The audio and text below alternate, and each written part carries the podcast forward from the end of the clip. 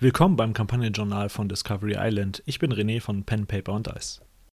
Ja, Barnick ist tot, lang lebe Barnick. Nein, letztes Mal haben die Crowns Guardians Barnick besiegt, den zweiten Apostel, den sie nun auch angetroffen haben. In Darkreach wurde gekämpft und es endete damit, dass Pleatzorg die Gruppe samt zweier Juggernauts nach Crown's End teleportierte. Tattoo Echo und Rasu nahmen den Weg zu Fuß auf, da Pleatzorgs Teleportationszauber nicht in der Lage war, alleine die ganze Gruppe mitsamt der Juggernauts zu teleportieren. In Crown's End angekommen, war also die große Frage, was nun? Die Bedrohung durch die Echsenmenschen von Asratok, die Sras, war nicht gebannt, denn sie haben ein Schriftstück gefunden bei Barnek, welches aussagte, dass Barnek die Verräter in den Augen der Sras nach Asratok bringen sollte, damit sie die Sras selber anfachen könnten und uns auch motivieren könnten, diesen Krieg gegen die Drogs zu Ende zu führen und damit quasi zum Höhepunkt der Schlacht zu kommen. Das heißt, nur durch den Tod von Barnek ist nicht der Wille der Anführer, und damit ist der Egris Shakax gemeint unter anderem, gebrochen, die Verräter aus Crown's End zu extrahieren. Die Frage war also, wo geht's als nächstes hin? Und das war die Frage, die ich meinen Spielern gestellt habe und ähm, nun in meiner Vorbereitung jetzt auch betrachten musste. Und zwar, in meinen Augen gab es verschiedene Wege, die sie jetzt ähm, gehen konnten. Das eine ist natürlich, sie gehen nach Azratok und konfrontieren dort Chakax. Um sich nicht zu spoilern, empfehle ich meinen Spielern ungefähr bei Minute 1640 einzusetzen. Eine Möglichkeit war also, die Gruppe geht nach Azratok. Die Problematik ist wahrscheinlich, ähm, dass Azratok, die Sras und Chakax nun Crown's End als feindselig ansehen würden. Das heißt, ein einfaches Tattoo Echo und Rasu gehen äh, in ihre Heimat, ist damit vom Tisch. Es hätte damit enden können, oder es könnte damit enden, besser gesagt, dass die Gruppe gefangen genommen wird, vielleicht auch irgendwie als Verbrecher eben erstmal in die Arena gesteckt wird oder dort um ihr Leben kämpfen muss. Da wäre die Planung gewesen, dass sie wahrscheinlich ein erschwertes Hindernis haben, erstmal nach Azratok zu kommen und gegebenenfalls auch überwältigt werden, dass sie dann in einer Art Gefängnis landen und von dort ausbrechen müssen. Das wäre eine Möglichkeit gewesen. Ich kann mir aber auch gut vorstellen, dass wenn sie diesen Weg wählen sollten, sie alles Mögliche versuchen würden, um sogar eine Art Meuchelmord an vielleicht Chakax auch durchzuführen oder ähm, anderweitig Unterstützung holen würden, um Nakai, den sie momentan als einen der Drahtzieher vermuten, das Handwerk zu legen. Also, erster Weg, Azratok. Direkte Konfrontation mit der, ich sag mal, korrupten Führung des Ras. Zweite Möglichkeit, ähnlicher Ansatz. Sie gehen zu den Drogs. Denn der Brief sagte aus, dass Leute aus Azratok irgendwie in Verbindung stehend, wahrscheinlich mit dem Egris, zusammen mit ihm entschieden haben, einen Krieg gegen die Drogs zu führen.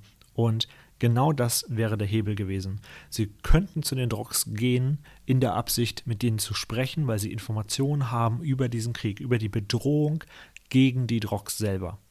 Für diese Art von Abenteuer wäre erstmal den Charakteren aufgefallen, wenn sie in den Dschungel, in das Mangwi-Becken oder in den Mangwi-Dschungel, um genau zu sein, gehen würden, dass sie müssen relativ zentral in den Dschungel zum Okota-See.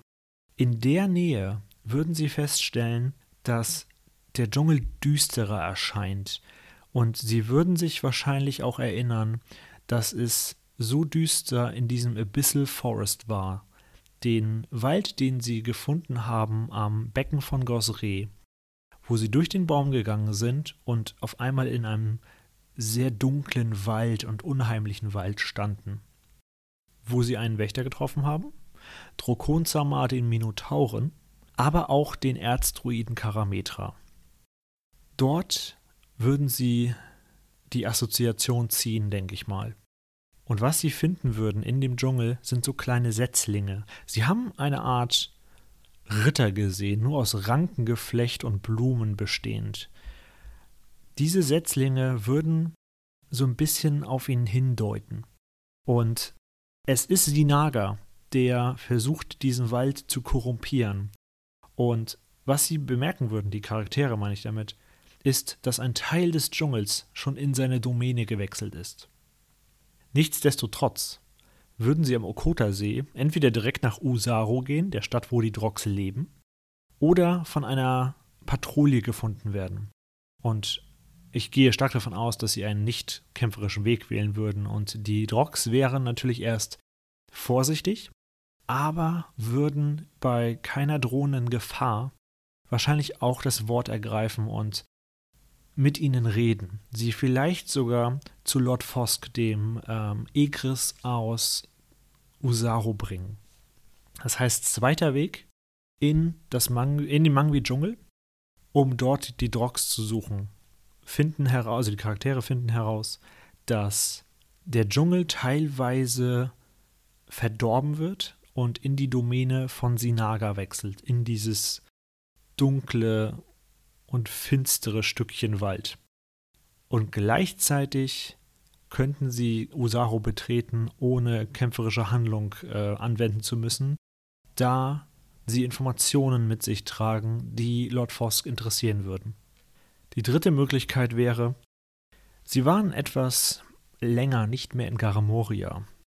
Ähm, das letzte Mal war Rasu relativ kurz dort und ähm, sie haben gehört, dass Venea Glaudex, die Priesterin von Asmodeus, und Mombad Diamora, äh, Diomira? Diomira, glaube ich, sich mehr und mehr in das Zelt von dem alten Historiker Mombert selber verschanzten.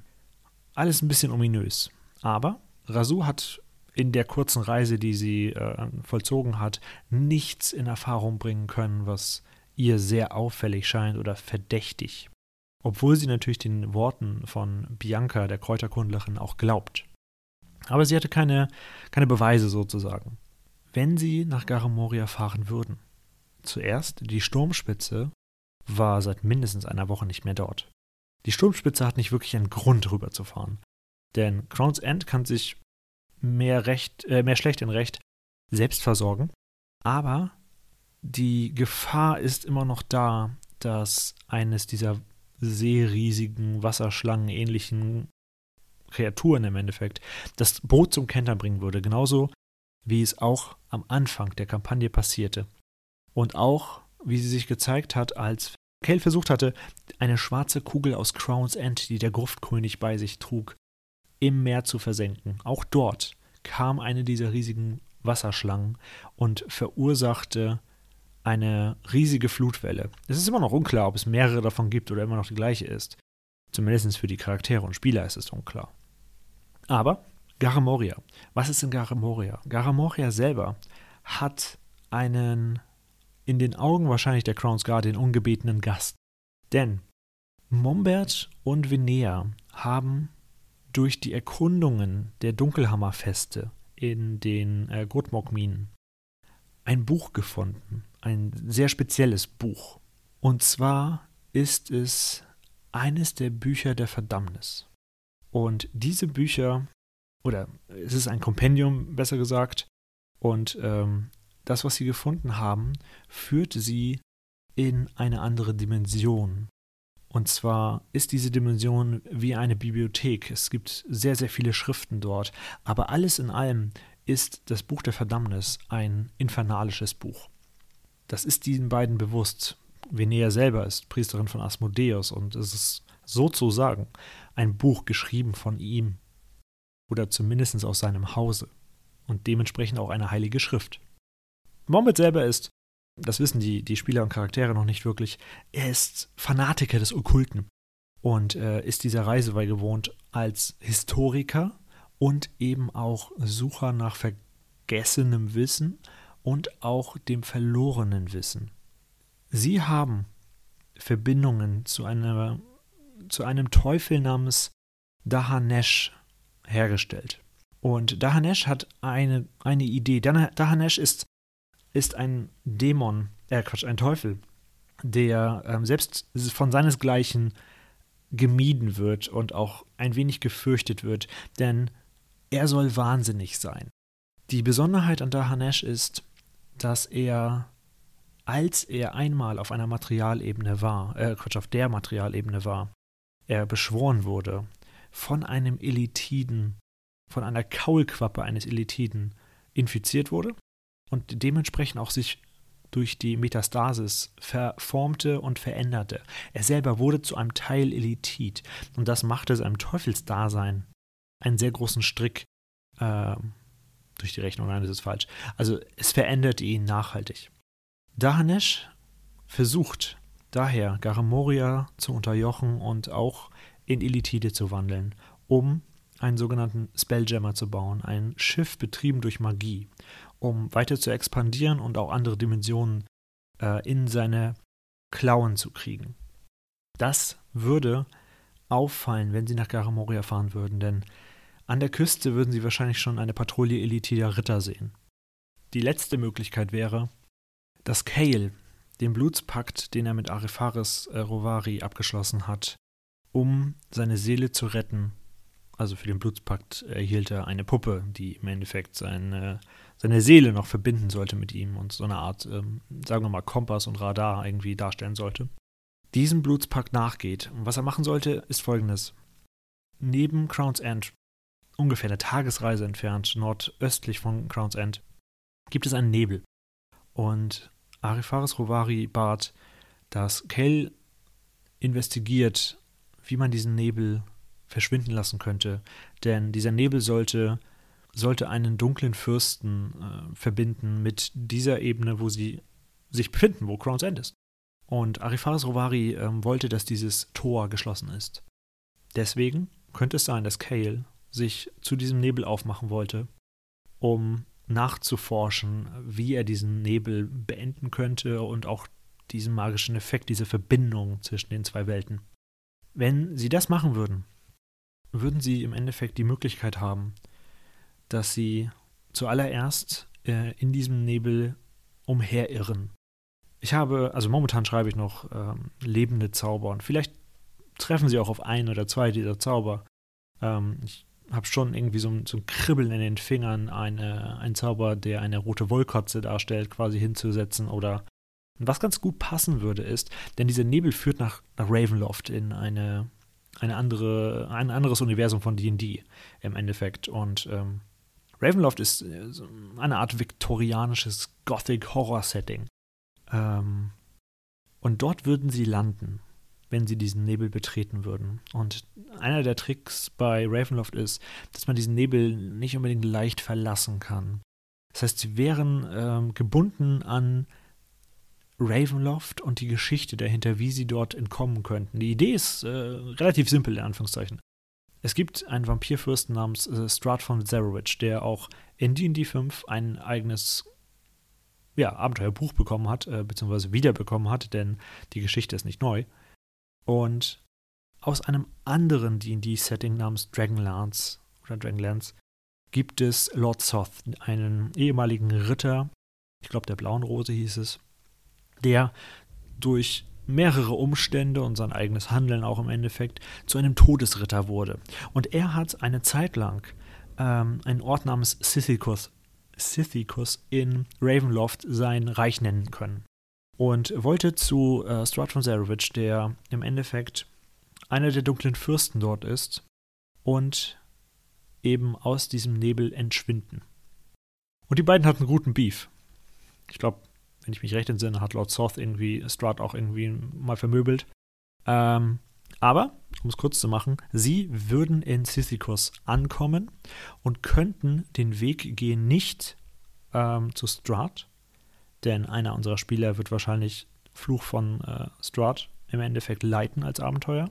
Das möchte ich ihm auch nicht kaputt machen, deswegen landen wir nicht in Barovia, wo Strahd von Zarovich lebt, sondern in Sisychus. Ähm, aber sie könnten dort sich versuchen zumindest auf die Seite von Lord Soth zu stellen und damit auch einen Weg finden, um A, aus dem Nebel zu entkommen und B, diese Verbindung zu durchbrechen. Dass sie das Tor quasi, was in die Welt Golarion führt, schließen würden. Und ja, was ich vergessen habe, einen der Zauber, der ganz gut passen würde, ist auf Englisch Endless Carriage. Und zwar eine Kutsche, die von einem Phantomreiter geführt wird, die endlos durch die Ländereien fährt und versucht, Lebendige in sich reinzuziehen und damit zu transportieren, um während der Fahrt ihnen die Lebenskraft zu entsaugen. Die Idee hinter dem Zauber ist, dass die Kutsche extremst komfortabel und schnell ist, aber selbst wenn der Zauber kontrolliert wird, einen gewissen Tribut fordert, und zwar in äh, Lebenskraft. Also Möglichkeit Nebel. Sie würden zum Nebel kommen, vielleicht auf ein, zwei Zauber treffen, nicht wirklich auf ähm, Kämpfe stoßen, aber mehr dieses creepige Horrorgefühl hoffentlich, äh, also hoffentlich kann ich das rüberbringen. Und zwar dann eben, vielleicht durch die Kutsche sogar, nach Ravenloft kommen und dort eben in das Reich von Lord Soth vielleicht auf ein paar Leute stoßen, aber erstmal ankommen und mit der Situation und Geschichte konfrontiert werden, die das Land umgibt. Aber gut, ähm, schauen wir, was die Spieler daraus machen. Es gibt, wie gesagt, die Möglichkeit, Garamoria, Ravenloft, also Nebel dementsprechend, Asratok und die Sras oder die Situation mit Asratok und den Sras lösen, indem sie zu den Drogs gehen und die ersten Verbindungen eben mit diesen Echsenmenschen aufbauen. Ich bin gespannt, was passiert. Aber wir hören uns dann. Äh, das war eine sehr merkwürdige Spielsitzung. Also, ähm, um es kurz zu machen, wir haben die Wege vorgestellt: Ravenloft, Asratok, Drox, ähm, also in Usaru die Drox oder Garamoria. Und ähm, es fehlte ein Spieler. Dementsprechend, ähm, eigentlich war die Idee, dass man so Drox, Asratok äh, quasi weitermacht und da die Geschichte vorantreibt, vielleicht sogar abschließt. Aber weil der Spieler fehlte, meinten die Spieler, gut, dann äh, schauen wir mal, was im Nebel äh, so abgeht und kümmern uns um den Blutspakt mit Kale oder von Kale. Einfach spielerisch, weil der eine Spieler fehlt und dann verliert er im Endeffekt nicht so den Zusammenhang und ist auch vielleicht ein wichtiger Charakter für die Geschichte. Ähm, dementsprechend wollten sie zum Nebel. Und das war ja auch eine der Sachen, die geplant waren. So. Sie stellten vorher noch eine ja, eine Frage zum Beispiel, wann war die Sturmspitze das letzte Mal in Garamoria? Und Dotrak wurde beauftragt von Grom, dass er einen Evakuierungsplan im Endeffekt auch äh, aufsetzen würde oder umsetzen könnte, für den Fall, dass die, ähm, die Sras angreifen würden. Dazu kam, dass sie nochmal zu Arifaris gingen, um sich die Karten legen zu lassen. Und Sie zogen unter anderem den Bischof, den Scharlatan, den Verräter und den Anarchisten. Und alles deutete im Endeffekt auf, ähm, auf die Sras hin. Der Bischof, vermuteten sie, wäre vielleicht der Egris und ähm, es würde vielleicht auch einen Verräter in den Mitten geben oder vielleicht sogar irgendwie Bürgerkrieg ausbrechen. Äh, dementsprechend, wie der Verräter sich verhalten würde und beziehungsweise der Scharlatan. Sie gingen aber zum Nebel und ähm, sie gingen erstmal um den Nebel herum und äh, wollten noch nicht direkt rein, verständlicherweise. Erstmal quasi ausloten, wie weit er geht und er war im Endeffekt am Rand vom Mangwi-Dschungel und der Steppe. Und sie sahen eine rote Katze davor. Ich hatte das schon mal erwähnt, dass ich überlegt hatte, einen meiner lebendigen Zauber dorthin zu setzen. Und die kleine rote Wollkatze ist der rote Faden des Schicksals. Und dieser rote Faden ist ein sehr ja, simpler, aber ich finde recht cooler Zauber, denn er ermöglicht es Spielern oder besser gesagt Kreaturen den Zauber Segen und Fluch zu geben oder auf höheren Level auch Vorteil. Also eine Art Gruppenbuff, Debuff um sogar die Vorteils- und Nachteilsmechanik herum. Er würde einfach das Schicksal manipulieren. In Form eines Rollenspiels ist das Schicksal dann darstellbar, teilweise zumindest, über die Würfelwürfe. Äh, Würfelwürfe das ist ein schwieriges Wort, über das Ergebnis der Würfel.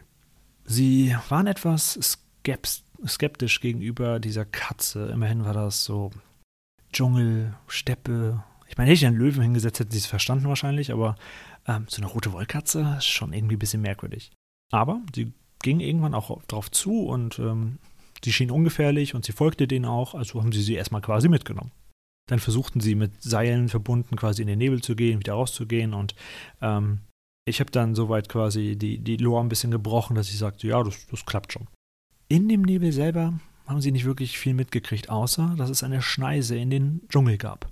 Und genau diese Schneise wäre der Weg nach Ravenloft gewesen. Und sie gingen ein Stück weit und kamen zu einer Art ja, Haltebucht, kann man das vielleicht nennen, so ein bisschen wie auf der Autobahn. Und dort kam ihnen eine Kutsche entgegen. Die Kutsche mit dem Phantomreiter ein. Entsprechend der, der zweite lebendige Zauber, den ich mir ausdachte und auch ganz gut passte, diesen Überweg quasi in die andere Welt darzustellen. Und sie sahen eben eine schwarze Rose auf dieser Kutsche rauf, was ein Symbol für die Ländereien von Lord Soth sein sollten, aber auf einer anderen Seite der, also auf einer anderen Tür im Endeffekt, auch ein Kelch, der mit Wein äh, gefüllt zu sein schien. Und das sollte eine Anspielung sein auf äh, den Vampirfürsten Strahd von Zarovich. So, die Kutsche versucht, die Spieler oder die Kreaturen im Endeffekt in sich hineinzulocken. Und das macht sie, indem sie versucht, die Kreaturen zu bezaubern. Rasu entdeckte eine Fähigkeit als Mönch, dass sie sich von solchen Effekten äh, befreien kann. Die Spielerin äh, hat den Rettungswurf gegen diesen Bezauberungseffekt nicht geschafft und metatechnisch, also metaspieltechnisch, dann die Frage gestellt, äh, ob das ein Bezauberungseffekt ist und auf meine Antwort hin ja, hat sie ihre Fähigkeit aktiviert. Kann man sich darüber streiten, ob das quasi spielerisch, ob der Charakter quasi herausfinden müsste, ob er bezaubert ist oder nicht. Aber in meinem Fall habe ich das dann erstmal durchgewunken. Aber es gab dann auch Grom, der es zum Beispiel diesen Check nicht geschafft hat. Kale wiederum hat den Check auch geschafft. Das heißt, Grom war eine der Personen, achso, vielleicht soll ich dazu erwähnen, sie haben ähm, Name. Mhm. Kasnadir, Gott, das war kompliziert. Ähm, Kasnadir mitgenommen, um diesen Nebel zu erforschen. Sie als Magiekundige ähm, hätte bestimmt auch eine, eine große Hilfe sein können, wenn es um magische Effekte geht. Kasnadir wurde auch bezaubert. Das heißt, Grom und Kasnadir wurden bezaubert, die anderen beiden nicht. Die Katze selber hatte nicht gerade wirklich geholfen, denn sie hat ähm, Fluch manchen Charakteren gegeben und manchen halt Segen. Also, Grom wollte in die Kutsche, Kasnadir wollte in die Kutsche. Und dann ging die Diskussion im Endeffekt am Tisch los. Wollen wir da rein, wollen wir da nicht rein? Rasu selber war kurios und wollte deswegen aufgrund ihrer Kuriosität dorthin. Und ähm, der Spieler von Kale war ungefähr so: Nope, nope, nope, nope, nein, Niemals im Leben. Aber zwei Bezauberte, Rasu wollte rein, also ist die Gruppe in diese Kutsche eingestiegen. Sie sind losgefahren und kamen eben nach und nach, veränderte sich der Dschungel, es wurde düsterer, die Bäume wichen quasi und wurden zu Laubbäumen. Sie hörten das Jaulen von Wölfen und befanden sich dann in einem kleinen Städtchen. Und zwar war diese, diese Stadt im Endeffekt Stadt ist das falsche Wort eigentlich, es war ein Dorf. Und eine Person kam auch raus und rief ihnen sofort zu, dass sie in das Haus kommen sollten, bevor die Werwölfe angreifen würden. Und um es abzukürzen, sie gingen dann zu einer Kirche, der Kirche von Ezra, einer hilfsbereiten und beschützenden Gottheit und erfuhren von dem Priester dort, dass das Land Scythicus ist und unter dem Fürsten Lord Soth regiert wird, der aber nicht gut zu sprechen sei auf einen anderen dunklen Fürsten namens Strahd von Sarovich. Und dann passierte etwas in Anführungszeichen Spannendes und ähm, auch etwas, was ich mir vielleicht sogar früher gewünscht hätte. Und zwar sagte eine Spielerin am Tisch, dass charaktertechnisch oder so Ihr Charakter kommt hier nicht weg, würde aber gerne weg, ähm, hat keinen Grund da zu sein. Also grundsätzlich äh, die Geschichte mit den Echsenmenschen zu verfolgen, stehe in der Priorisierung höher für den Charakter. Vollkommen okay. Und ähm, die anderen waren eher am Tisch so gut, wir sind jetzt in der Situation, müssen damit klarkommen und finden irgendwie schon einen Weg heraus. Aber die Spielerin im Endeffekt hatte auch spielerisch ein Problem. Und zwar würde jetzt dieser Faden, der aufgeht, denn aus Ravenloft entkommen und den Blutspakt lösen. Das ganze Paket im Endeffekt macht im Endeffekt eine neue Sidequest auf, einen neuen Arc vielleicht sogar, wie auch immer man es nennen möchte, einen Plot halt. Dadurch, dass mehrere Plots schon offen waren, was den Spielern auch geschuldet ist, denn sie haben die Möglichkeit hinzugehen und zu verfolgen, was sie möchten, was einer der Vorteile, aber gleichzeitig anscheinend auch der Fluch ist, also nicht anscheinend.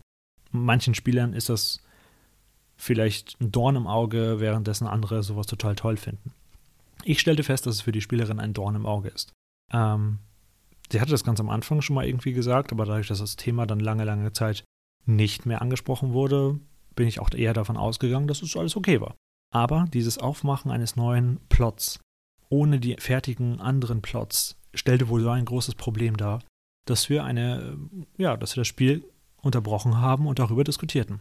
Und ähm, im Endeffekt sind wir so verblieben, dass das Thema ähm, nicht weiter behandelt wird. Wir gingen nach, also die Spieler gingen wieder, also die Charaktere besser gesagt, gingen aus Ravenloft wieder raus.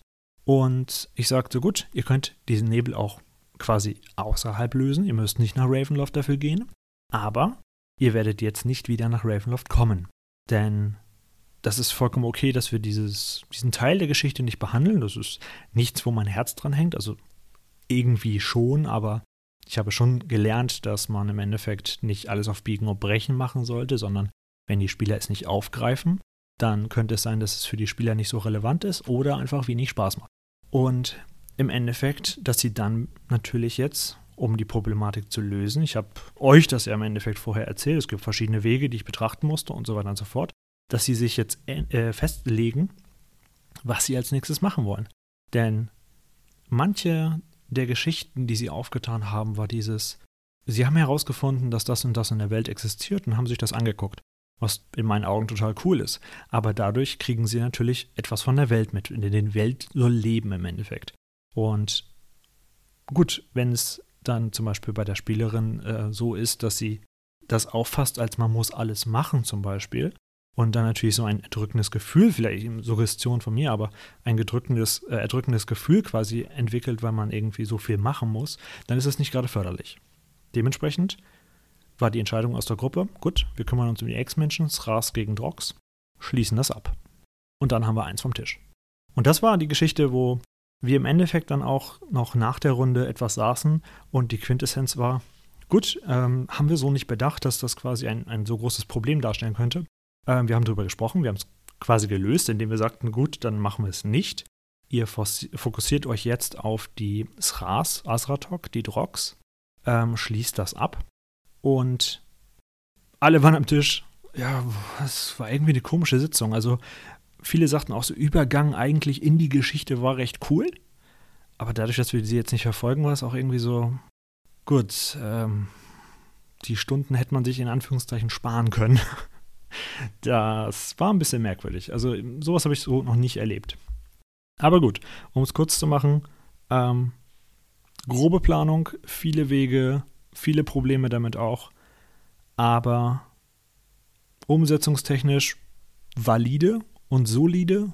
Problem ist, dadurch, dass wir die Geschichte mit ähm, Ravenloft, Lord South, ähm, von Cerovich und so weiter und so fort nicht verfolgt haben, war es so ein kleines Einmal rein in den Nebel, einmal wieder raus in den Nebel. Wir wissen, das ist eine neue andere Welt. Das ist nicht so cool, aber gut. Machen wir einen Haken erstmal dran und wir kümmern uns von außen, wie wir den Nebel quasi ähm, bereinigen können.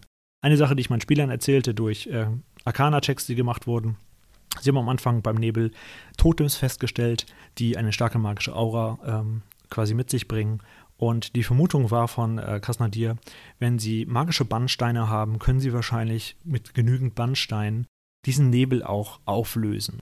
Dementsprechend war die Idee, Bannsteine suchen in Golarion und schauen, dass man den Nebel dann von der Crowns End-Seite im Endeffekt auflösen kann. Also was man vielleicht dazu sagen muss, ist, dass ich nicht unbedingt traurig war. Es war eine relativ gute Erfahrung zu machen, jetzt äh, in diese Problematik zu laufen.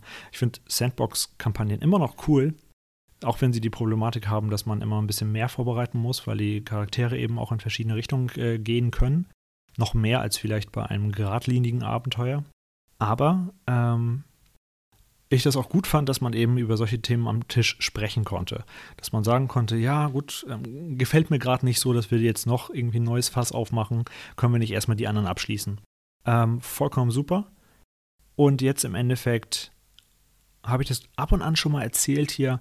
Es gibt einen Kalender dahinter, es gibt Konsequenzen und so. Dass sie jetzt nicht nach Ravenloft gegangen sind, ist eine Sache, die bei mir jetzt temporal gesehen einfach nur andere Events auslöst. Und ich glaube, das werde ich euch beim nächsten Mal wahrscheinlich als Vorbereitung sagen können. Ich freue mich, dass ihr zugehört habt und wir hören uns beim nächsten Mal wieder, wenn wir. Ja, die Gruppe wollte nach, äh, nach Usaru zu den Drogs. Ich bin gespannt, wie das verläuft. Wir hören uns aber dann. Für weitere Folgen und Beiträge folgt uns gerne bei Facebook, Twitter, Spotify oder iTunes. Ihr könnt natürlich auch unsere Homepage auf www.pen-paper-dice.de besuchen. Bis zum nächsten zweiten Freitag im Monat, wo wir mit dem Kampagnenjournal von Discovery Island fortfahren. Bis dahin wünsche ich lange Tage und angenehme Nächte.